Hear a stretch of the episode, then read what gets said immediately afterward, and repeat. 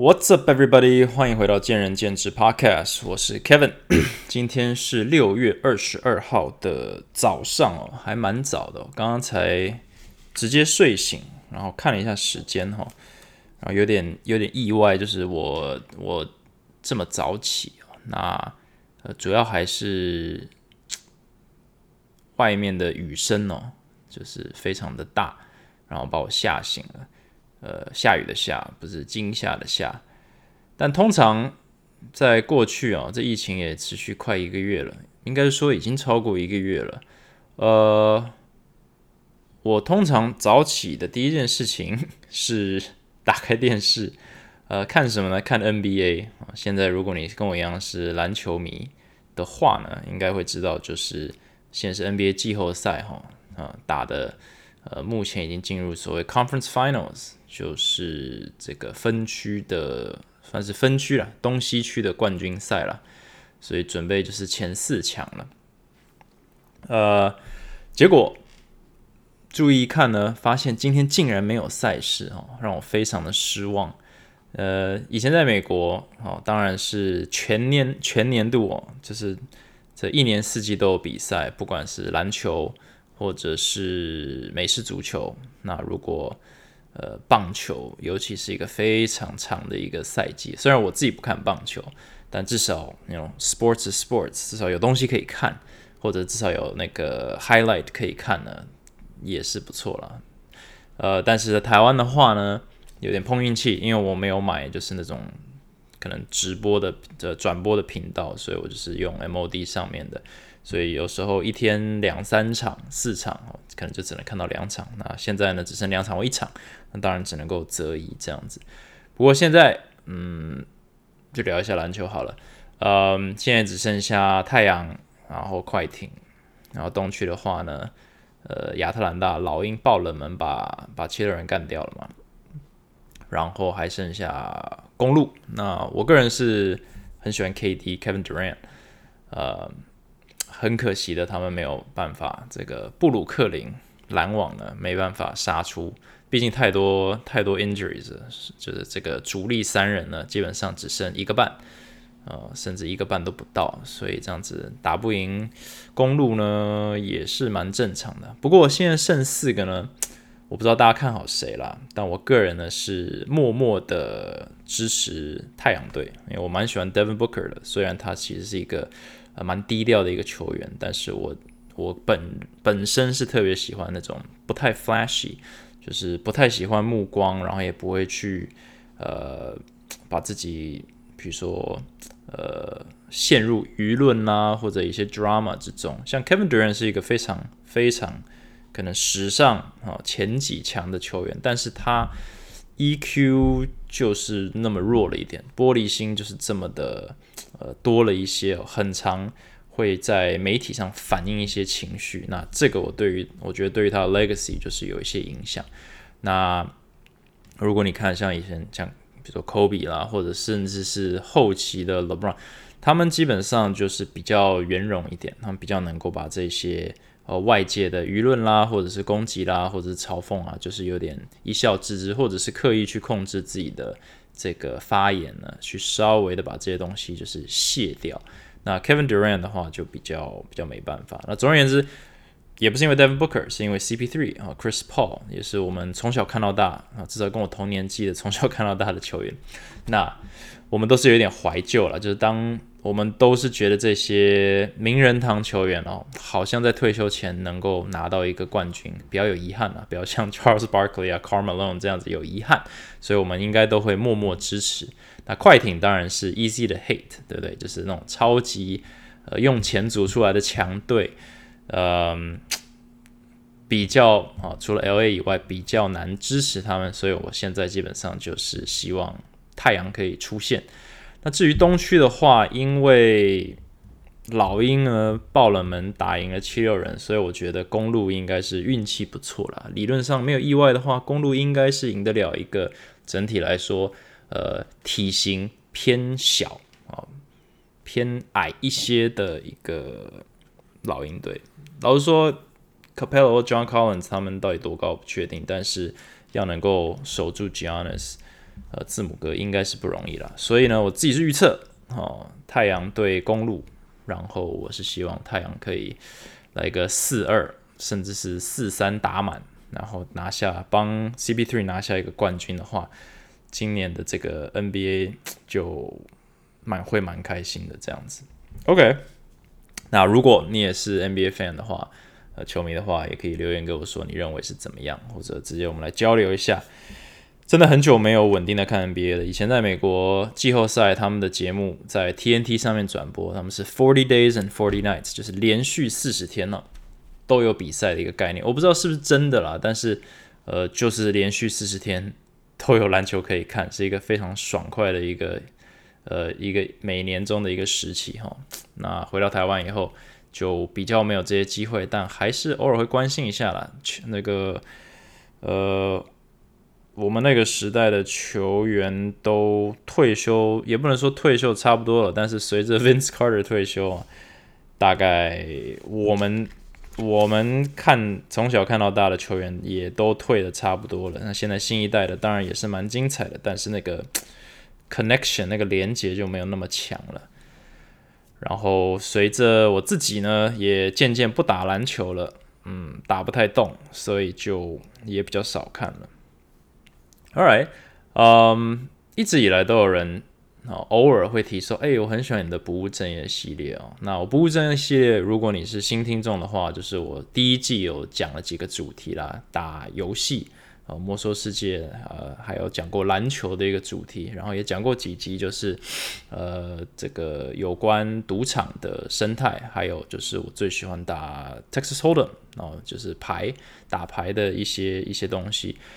那老实说，要真的讲一集不务正业，老实说，我每一个人的兴趣大概就是这些嘛，那能够深入讲的也大概这些，所以我也不希望我就是重复了，就是讲这些主题。但是今天其实因为也是。呃，真的没篮球看，好，所以我就坐到桌子前面就打开了这一集呢。所以我我其实是讲一个不同的主题，但是可能会有一些不务正业的元素。所以如果你喜欢这一集的话，就帮我嗯，IG 按个赞，或者是帮我分享一下呢，那让我知道说，诶，其实这一种方式去，比如说呈现一些 idea、一些概念是大家喜欢的这样子。那嗯。再也讲一下疫情好了。我昨天呢，礼拜一的时候，我本来是昨天要录，我本来是打算在两点的呃记者会呃过后呢，就来录新的一集。那我原本记者会，我是在预期会发生什么事呢？就是昨天是六月二十一号嘛，那目前解封是六月二十八号最后一天，但是上次是六月十四号的时候呢，在呃六月十四号为解封日的时候，六月七号宣布会继续延长两周，所以我原本也预期说，诶，可能依照现在疫情的状况，应该还是会继续延。那我当然还是保持这个想法，但是可能因为近期这个呃疫苗哈进来的这个速度比较快哦，就是给了大家一些希望。那呃，另外就是确诊案例呢，也是。也不能说骤降了，但是从三百多变两百多变一百多变，诶诶，是一百以内吗？好像七十五例，就是也是给大家一些比较正向的一些消息，大家心情会好一些。但这时候很多这种声音就会冒出来说：“诶，那是不是代表我们离解封不远了？”那如果你有在听我的这过去四级疫情的 podcast，你大概也知道说我的立场就是说，今天不管。确诊案数多少？我们原本也是从零确诊，然后爆炸成三百、四百、五百、六百确诊嘛，对不对？所以要从零到失控，其实不难哦，就是一个群聚案例之类的。所以在疫苗没有普及之前，其实都有这个风险。那至于政府要如何去评估这个值不值得？因为现在有点在牺牲经济嘛，像我们被停业，当然是非常的痛苦。但是，呃，要如何与这个共存？好，那这就是他们的政策。那我们当然身为这个呃经营者，我们就在揣摩这个方向。现在当经营者真的不容易哦，除了要担心就是竞争哦，公司未来发展哦，员工的状况，竞争力从哪里来？现在还要去猜政府的政策哦，可能还要猜这个 这个政策或者是呃政治上的这个角力会造成什么样的决策哦，或者是民怨，或者是呃这叫舆论会如何影响他们的这个宣布的时机或者是内容，真的格外的辛苦。不过这就是我们面临的这个新时代的游戏规则，那也就是见招拆招这样。但我还是认为接下来这几天，说不定今天下午就会宣布一些，给我们一些 more clarity，就知道说，诶。要演不演，还是什么二点五级啊？各各种可能性都有。所以你在听到这个节目的时候，这一集的时候，可能已经知道说，呃，到底有没有演到六月二十八号之后了。但是，Well，呃，就是这样子。呃，另外就是我打开了 Apple Podcast，我想要稍微回应一些这个五星留言哦。这个很谢谢每一个愿意啊花时间稍微留言一下的，那我讲一下。那如果我没有念到你的话，可因为我也不记得我上次是这个回到哪里了，所以如果呃有错过你的或从来没有回复过你的话，你也可以重新留言，他会把你的这个过去留言洗掉，然后再跳到最上面这样。Alright，这个人是呃山中有岁月，城市有人生。OK，Kevin 你好，从你的 YouTube 早年的硬举卧推影片到见仁见智 Episode。Two，他应该讲 Season Two 了，从中获得非常多的帮助，让人觉得真如生存指南般值得反复思量。呃，曾经以教练作为志愿，而目前是公务员体系一份子，收听见仁见智，有着似曾相识的感受，在整顿思维的过程就像三温暖，时而斗志昂扬，时而急需解答。总之，谢谢 Kevin 给听众优质的内容。最后想问，健热爱健身产业但不是圈内人的上班族可以做些什么帮助产业？还有无聊的上班族也需要专业技能吗？好，谢谢这个城市有人生哦。呃，你你有看我的 YouTube 那真的是老老粉丝了。那那也很开心，就是可以从 YouTube 这个这个媒体诶什么平台呢转跟着我转到 Podcast，我觉得这是比较适合我现阶段的一个分享的方式。但我分享的这个心态或者是意愿还是不变。那呃。也谢谢你的收听。热爱健身产业但不是圈内人的上班族可以做什么帮助产业？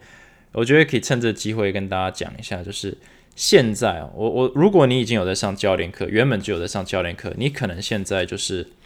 很困扰，就是哇，我不能够进健身房这个运动，我真的很烦躁，看不到我的教练。但我想提醒一下大家，尤其是呃，这个如果你有在运动，就是。你的教练其实，在这一段时间是最需要你的帮助的。那并不是因为他们这个不一定是，比如说缺收入了，呃，这个可能是个人财务管理的方面。但是其实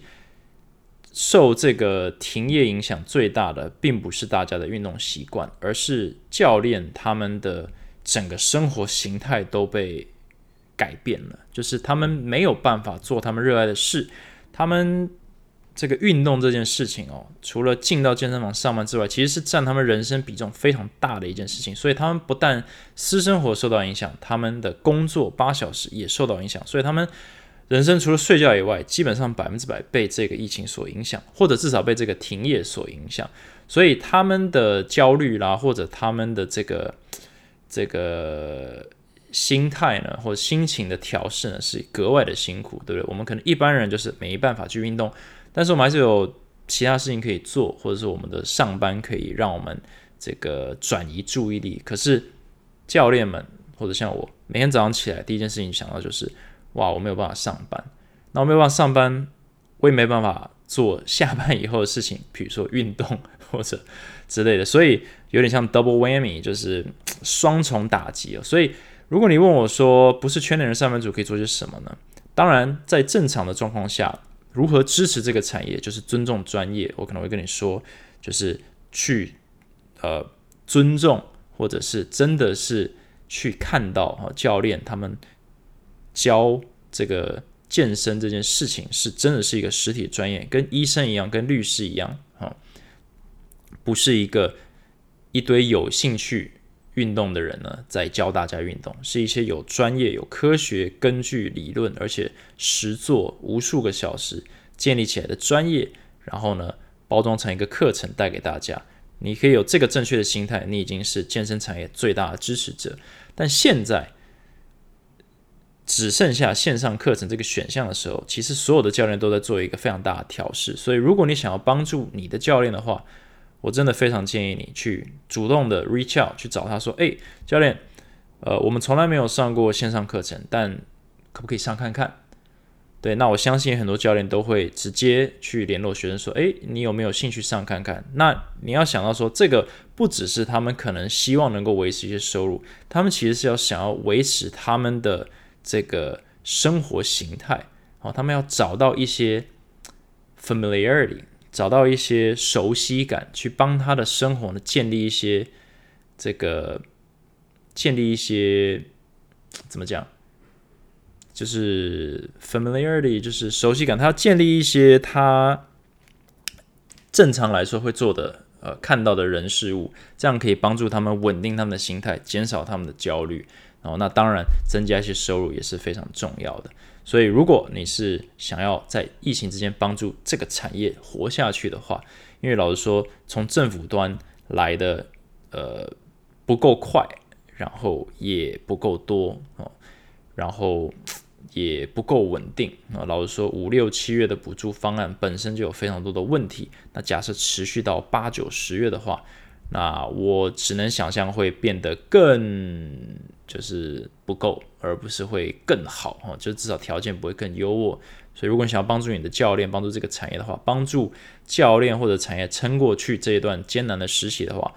老实说，大家调整一下心态，去尝试一下线上教练课啊。如果你是前进的学员，我们也有公布说，呃，教练都有开放教练课的咨询，just try it 哦，试看看啊，基本上。这个价格也比一般教练课少，所以不是白不是，跟你的教练联络一下感情，我觉得也是不错的。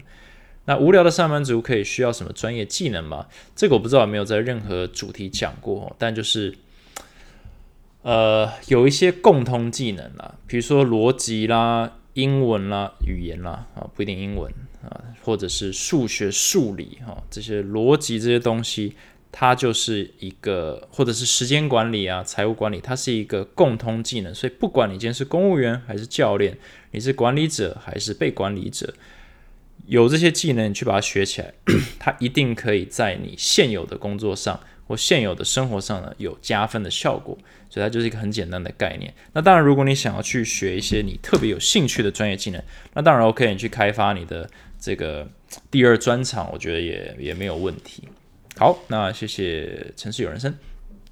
好，再来是五星推荐哦，见人必听的 Podcast 看得很前面，给见人思考方向的频道，非常喜欢及推荐。好，谢谢 Bill 台中 PT 的留言。然后萨登哦，非常感谢您无私分享，老板分享了关于健身产业的秘辛、营运心情、管理者面对问题与挑战的思考，诚恳理性又谦和的传达含金量、质感爆表，推荐。好，谢谢萨登。呃，DC 九三一九八九，啊，五星吹捧，这是古玩吗？呃，疫情期间都在期待卡文哥对于产业看法的 Podcast 哦，诶，没错，已经录了四集，但是我这一集就是尽可能避免讲疫情了，因为不想要把这个变成，这毕竟不是一个疫情的频道嘛，虽然是一些时事啦，但是今天就稍微偏离一点。好，这个是潘潘零一零三，主轴是健身，面向广，有深有浅。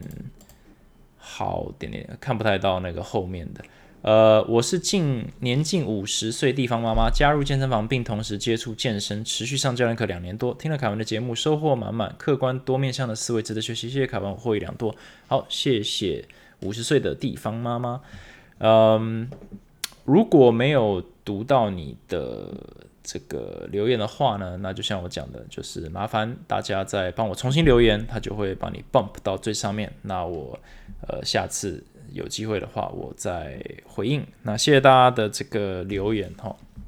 我知道我们这些小频道呢，得到的曝光率不高的，所以呢，我们也会格外的珍惜每一个愿意帮我们这个按五颗星跟留言的的听众。那我们也希望可以就是持续产出好的这个。内容给大家，呃，我下一个要讲的哦，其实我在 IG 上 有讲到一个关于配速的一个文章哈，呃，我当时在我当时发想啊，这可能也是今天这个呃，现在讲到二十分钟，我接下来要讲的主题大概就是讲配速这个概念。配速哦有点 random，但是我觉得是我最近在疫情中一直在思考的一个问题，就是如何去调节自己的心情还有步调。那前几集我可能有提过，或者你大概听我的 p o 知道，说我是一个呃蛮应该说我我理解。不断调试自己心态的重要性的一个人，或者说逻辑性比较强的一个人，那面对这种黑天鹅或者是不确定性很高的时期，然后又背负着可能一家公司几十个员工的命运的这个责任的时候，其实压力是有的。那光是知道自己有压力或者感觉到有压力，其实并不会改变这个事实，对不对？也没有办法逃走，也没办法。呃，让它变不见。那这时候我就得去调整自己的心态。那调整的方式，我想要呈现的这个有点像是把它具象化，就是用配速的一个概念，就是每一个人他都有他习惯的步调。那这个步调你把它形容出来，其实就是在形容一个人的个性，他的偏好。或者是他的一些习惯啊，就是 personality，然后呃这个 habits，那这些东西会形在在这个人的周边形成一个 舒适圈哦，或者这是他的一个人格特质舒适圈。那这个舒适圈呢，包含了一些元素，就是这个人其实你想象一下自己，或者想象一下同事或者周边的亲朋好友，每一个人他对于呃，某些事情的接受度有高有低，有些人比较有弹性，有些人他就是你知道，一旦你跟他讲好什么事情就不可以改变。有些人善于原谅，有些人很会记仇。对，有些人对于模糊的事情呢，他可以把它做得很好。有些人就是任务导向，他你你一定要跟他讲任务明确的是什么，方向是什么，这个 deadline 呢，这截止是什么，不然他会非常的焦虑。对，或者是有些人他非常有决心，有些人比较容易放弃，然后有些人他做事非常专注，有些人是可以一心多用，或者是呃不能一心多用，但喜欢一心多用，那就变得很粗心。那还有比如 EQ 啊，之前也提过 EQ，然后情绪管理这些东西，它都是一个呃人格特质的组成。但我觉得它有一个元素，就是你如何去影响这些东西，其实就跟步调配速有关系。配速，呃，我我我想了很多方式怎么去形容它哈，但我就我先用这个方式，大家听看看，就是你每一件事情都有正确的时机点跟正确的方式，那配速这件事情就是找到完美的组合去去面对这件事情。那配速为什么重要呢？因为它可以帮助你克服你可能表面上呃想不出来的这个，就是当下呢。认为不可能发生的事情，它有一个解法。嗯，为什么我很喜欢用“配速”这个词，或者这个这个想法呢？其实是源自于啊，其中一个兴趣就是打牌。呃，打牌一般来说，我我打的是德州嘛。那如果你完全不知道这游戏的话，可以翻到你就搜寻一下，我前面的讲德州扑克的。但是我再快速的形容一下。德州扑克哦，以它的这个 Texas Hold'em No Limit 的呃这个游戏变化来说，就是每个人手里会有两张牌哦，可能一桌有十个人，九到十个人，每个人手里都两张牌是自己看得到的。那桌上有五张牌，所谓 Community Cards 是大家都可以看到的。所以每一个人呢，都是手里拿着两张别人看不到的牌，加上桌上五张呢。大家可以看到的牌，去想办法在这七张之内组出最好的五张牌组合，所以可能是这个葫芦啦，可能是顺子啊，可能同花，可能 T G 啊这些东西。那总而言之就是比大小嘛，就是我如果是同花顺，我就我就是无敌了，对不对？我是皇家同花顺，我就无敌了。所以如果你把它简化来看的话呢，如果你今天运气很好，你手里的牌永远是最大的，那其实跟技术来说就。就没什么关系的，就是我反正牌大就赢嘛。一旦我拿到了好牌，那一翻两瞪眼我就赢了，那钱就给我。那你把这游戏简化成这样的话，你会觉得说哇，那今天如果一个人他运气很好，我不就输定了？那另一个问题就是，假设这个人牌技很好，哦，明显比你好，哦，他就是都可以读出你有什么牌之类的，那你是不是也输定了？那从这个角度来讲，今天你坐在桌上，你发现你的对手不但牌技比你好，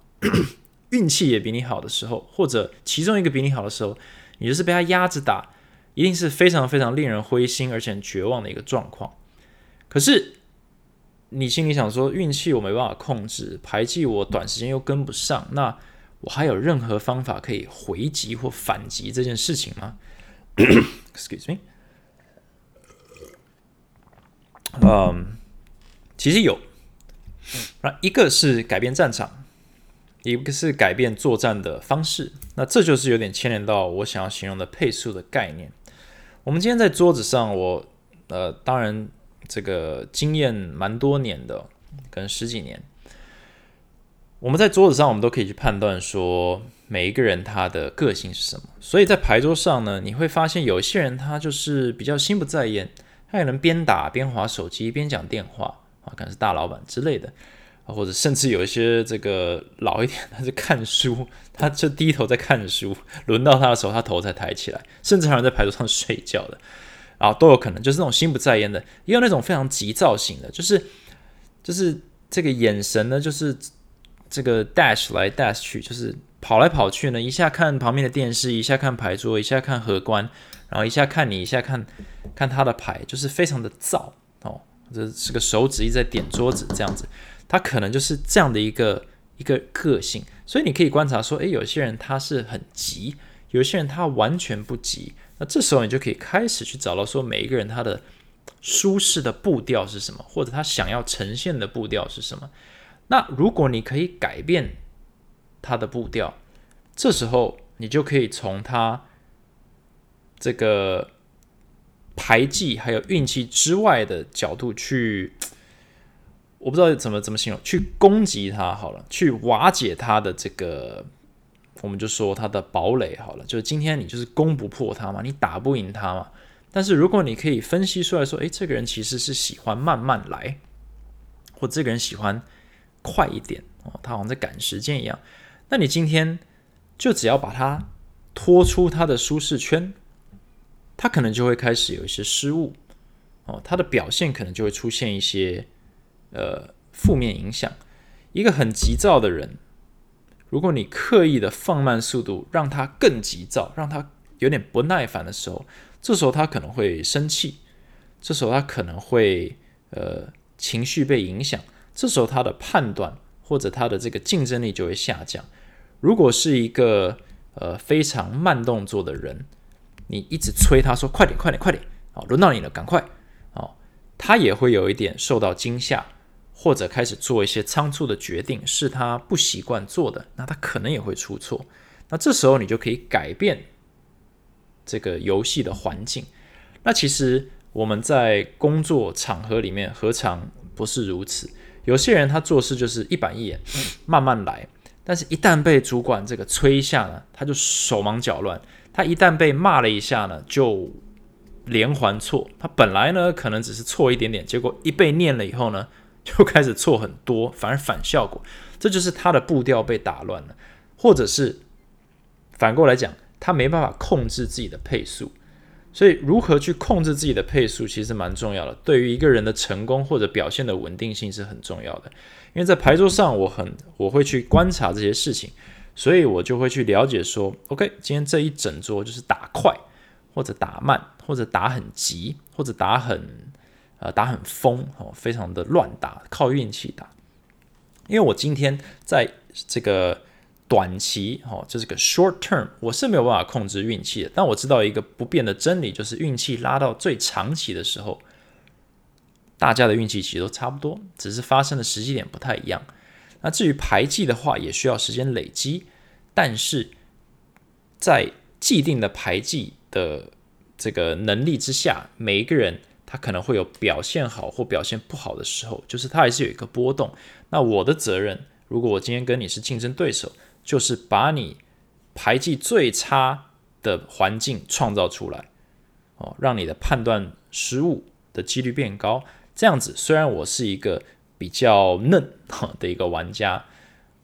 我胜利的机会就变高了。所以，我们并不是要刻意去攻击对方，但是我们必须知道说，哦，知己知彼嘛，百战不殆。我们要如何让自己不受伤？一方面就是不要让别人打乱我们的配速，或者是在我们发现我们自己的舒适圈或者配速开始被撼动的时候呢，我们要意识到这一点，然后去重新调整，reset，重新设定，去确保我们的表现是可以维持在一个稳定的水准。那同时，我们要去想办法让对方或者是其他人的这个表现被撼动到，让他开始出现一些裂痕。好，那这也是我们克服短期，应该说我们克服短，我们克服不了短期的这些一些元素的时候呢，我们就要把我们的格局拉到比较长期一点去看。那这个为什么重要？因为这个其实跟打牌赢钱不是最这这件事情不是最重要的关系，而是说这是一个挑战。我们今天在面对一个挑战的时候，我们需要有这种心态，我们才能够活过这个挑战。因为挑战或者是危机都是短线的，所以你今天遇到危机，你可能明年就会有非常呃运气大好或大差。因为就像我刚刚讲的，运气是一个一条呃长期的线上有非常大的波动啊，每一个人的运气都有好有坏。哦，你可能说，你可能会说，哎，有些人他运气就是。整个人生都很好，那有一些人他的运气是整个人生都很坏，没错。为什么呢？因为运气这件事情并不是以人为单位的，它就是以世界或者是 the universe 为单位的。所以整个宇宙里面有没有运气很好的事情发生？比如说连中乐透六次，或者有运气非常差的事情发生，比如说这个我那天听到这个大人学的 park 被闪电击中七次。还没死哦，这样子这种状况哦，就是这么倒霉的事情，或者运气这么好的事情就不可思议都有可能发生，所以它只是刚好都发生同一个人身上，因为运气这件事情是不是看人的？所以你今天说他运气很好，你运气也不一定好，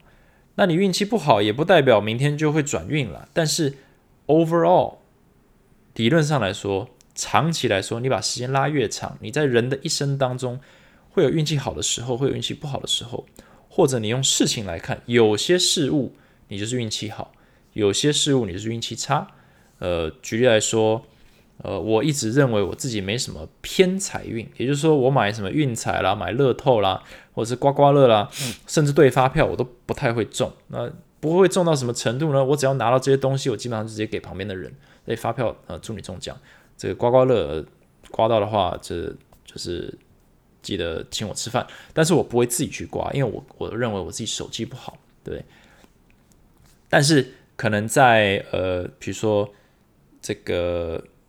工作职场上，哎，有一些不错的运气，可能有时候被分配到是非常 nice 的主管啦。以前这个呃，像我以前在大学讲过嘛，我大学没有非常认真在读书，但是哎，运气不错，就是有朋友介绍我去 Amazon，然后又遇到一个呃。蛮喜欢我的这个第一个主管，诶，就这样子弄到了一个一般人可能没有机会弄到的，或者无经验状态、无工作经验的这个履历上面可以找到的一个工作。所以有些人的运气是出现在不同的地方。所以我意识到这件事情的时候，我其实不会太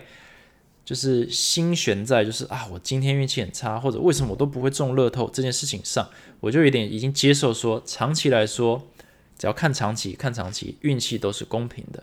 那你看大数据，大数据，大家的运气都是公平的，所以我们就不用去担心说，今天坐在我面前这个人真的是无往不利哦，乱打什么牌都会中，或者是今天有一个同事呢，他做什么呢，这个都不会被骂，或者是做什么，呃，摆什么烂摊子呢，都会有人来这个神救援哦，真的运气很好。那我呢，这个稍微。这个睡着一下就被老板看到，哦，像这种东西我就不会太纠结说，或者不会让他影响我的心情，说我运气真的很差，哦，运气真的很不好，对，然后那是运气的部分。那遇到挑战的时候，我们真的会觉得说，哦，我运气真的很差。现在整个台湾或整个世界都是运气很差，对，所以那既然这样子的话，我们就不应该就是把自己呃陷在这个心态里面，就是说真的运气很差，我们应该想说。现况如此，但它不会是永远。对，那未来运气就会好了。但既然现在就是刚好度过一个运气差的状况下，那我要如何去调节自己的配速？有些人就真的很没有办法适应疫情期间的生活形态，或者他必须接受的事情。有些人他就是没有办法调试。第一个没办法调试，可能是对于未来的不确定性，他就是有无限的焦虑啊！我相信现在这个焦虑感呢，这个是非常的庞大。有些人他真的是会这个吃不好睡不好哦。我我也有一些这样子，但是我就是意识到这个问题以后，我就把它调整过来，因为要一定要把眼光放远一点，你才能够度过这样的一个难关。有一些人就比较擅长做这件事情，有些人非常不擅长。但这时候你就要去帮助自己调整你的配速，就是说你本来是怎样，你就是一个哦 go go go 的一个人哦，每天就去上班，要去创造，要去要去去追逐一个梦想，结果现在直接给你剪断，什么都不准做，什么都不可以动，你一定会非常焦虑，因为这不是你习惯的一个模式。但如果你让这个焦虑感直接把你吞噬掉的话，等到疫情过了以后，等到运气来的时候，你已经没有筹码了，你已经把自己烧干了。所以这时候，不擅长在这个不明确状态下前进的人呢，就必须这样子学习怎么去做。那没有没有别人告诉你该做什么就不会做事的这些人呢，可能他这个自主性或者是他的这个这个个人意识比较比较薄弱的，诶，这时候你就要学着怎么去帮自己制定目标哦。短期目标、阶段性目标、每日目标、哦每小时番茄钟这种目标，他得去学这些能力。你要帮自己创造正确的配速，去适合现在这个阶段。如果你没有办法调节你的配速的话，你就会被这个挑战打败。就像，因为有点像是你没办法调整自己的话，你没办法调整别人，对不对？那刚在牌桌上，我们可能是有点意识到说。自己调整好以后，我们还可以去攻击对方的这个弱点。那今天疫情基本上它或者这个挑战，它是一个，它不是一个人，它是一个事情，它是一个现实，所以也没有办法攻破它了。它就是它就是一个 reality 这样的，所以我们就是要调整自己的配速，哦，那这样子的话，我们才可以去克服这个这个难关。那还有一个很重要的观念，在这个疫情当中，呃，除了就是学习怎么调整自己的配速。调整呼吸的概念之外，就是这件事情之所以有用，是因为它可以帮我们客观的看待说现况还有结果是什么。很多人认为说我现在没有工作是因为疫情，或者说我现在没有办法上班是因为疫情，或者我现在缺钱是因为疫情。可是，呃，这些都有一些 nuance 是不太一样的。今天如果你在疫情当中是缺钱的，你必须意识到一件事情说。你没法控制你的运气，所以你今天就算不是疫情，也可能有另一件事情导致你缺钱，或者钱不够用，或周转不灵。所以周转不灵这件事情就不能直接归咎于是疫情所致，对不对？它只是一个结果，就是刚好是因为这个事件导致这个问题浮现出来。所以你应该要改变自己的想法，而说：诶，我可能这个这个生意正好的时候呢，或者是。呃，太平盛世的时候，我可能理财就有些问题。那你靠这个时间点，因为这个事情已发生，你已经呃缺钱了，但是你不能够一直用呃是因为某件事件而造成缺钱这个事实呢？虽然是眼前的事实，去解释这个这个原因，你应该是要想说，哦，可能不管发生什么事情，也许疫情没发生的话。但是你的这个你的咖啡厅旁边开了一个 Starbucks，然后一样把你的生意抢走了，一样就是搞得你像是完全没生意、没在营业一样，你的金流也受限，所以也不一定是因为疫情，也可能是竞争，就是你因为你没有准备好而造成你金流受限，那这个问题你就必须去思考说，那当初应该怎么做，或者再给你一次机会，你应该怎么做，对不对？或者是像你现在没有工作，你可能会说啊，我是因为疫情，那你也可能被开除啊，你可能也因为失业而没有工作啊。那你有没有想过这件事情？你有没有办法去呃克服它？假设你今天被你的公司开除了，你就每天坐在家里自我隔离吗？不可能嘛，你还是会去做一些别的事情，你的备案还是有。那所以这个就是客观的去看待，说结果哦不一定是事实。哦，结果不一定是它的原因，哦，就是它的这个 result 哦，is not the the cause 的话，那我们就趁这个机会呢，去想办法调整自己的观点，然后我们这样子才在运气不好这段时间过了以后，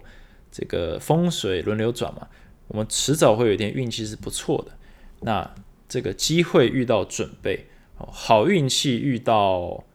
这个好能力的时候，我们希望是同时发生嘛。我刚刚讲配速就是在正确的时间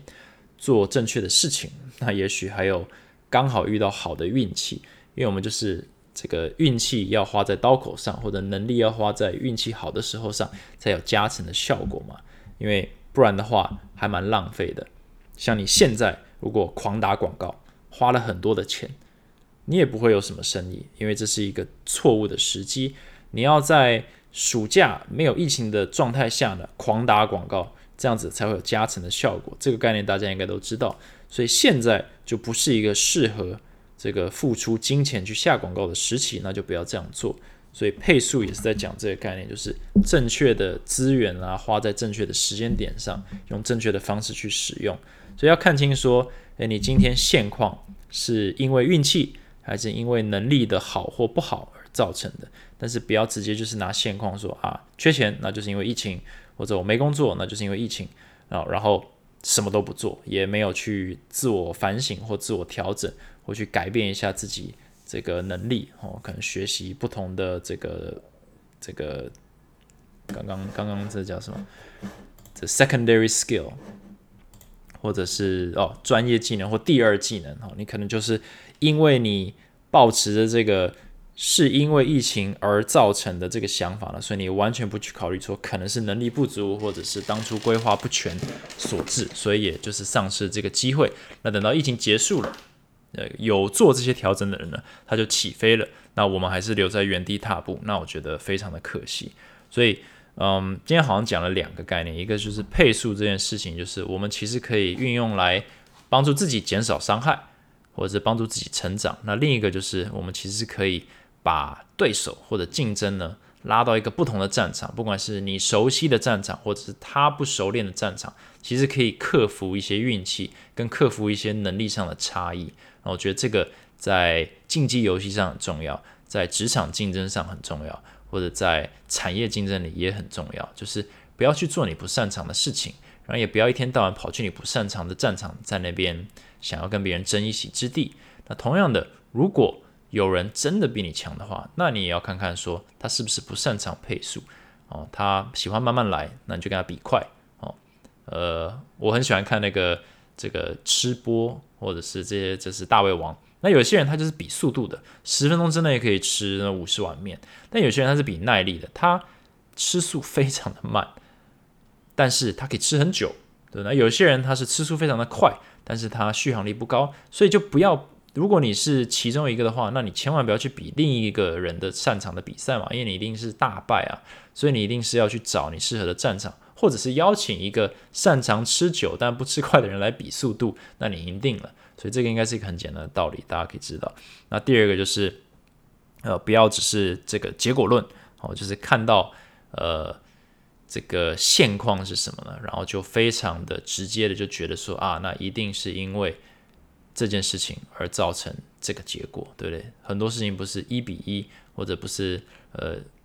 这个 A to B 这样子，而是说。呃，现况如此，但它只是一一个呃一个原因啊，疫情它只是一个挑战，它只是人生中的一种运气不好呃，所以如果你把它看透了以后，你就比较不会纠结在说，你不会陷入这整个疫情的这个焦灼，就是啊什么时候才会结束啊？或者是到底是谁造成的啊？疫苗怎么还不来啊？或者疫苗怎么还没轮到我？你就是一直在想这些事情，你的焦虑感油然而生。但你应该把它想成说，这是一个挑战，它你就把它想成一个超级强的这个的竞争者，把你所有的生意都抢走了。呃，或者是呃，你今天运气很不好，呃，这个被你房东赶出来，你没地方住，所以你现在呢没时间，你没时间工作，或者是没地方住，所以你就是全部的时间都花在这个找房子，呃，所以你没办法上班，就是。莫名其妙，反正就是它，它就是一个不同的 challenge。那这个不同的 challenge 就是有不同的 solution，但是你不要专注在某一种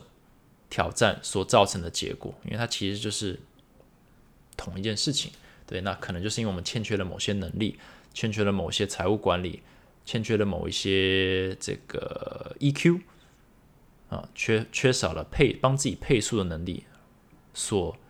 导致我们没办法克服或者我们没办法安然度过某一些时期。那呃，这个概念的话，就分享给大家这样子。OK，嗯，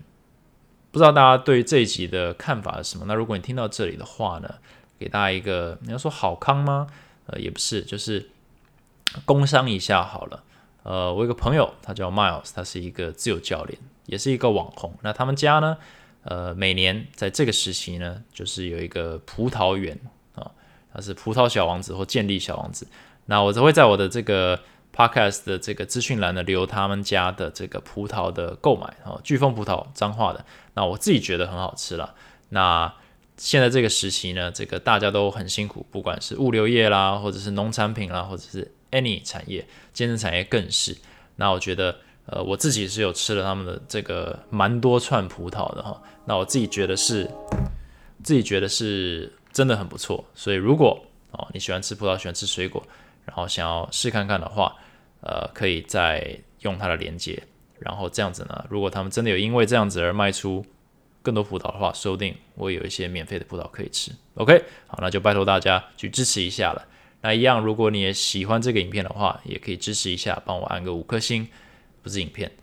，Podcast 啊，五颗星，然后去这个 Apple Podcast 留言，IG 留言分享这样子。OK，那运气不错，在我楼上这个施工开始前我就录完了，所以祝大家有一个美好的一周。我们下下一期再见，Thanks for listening，拜拜。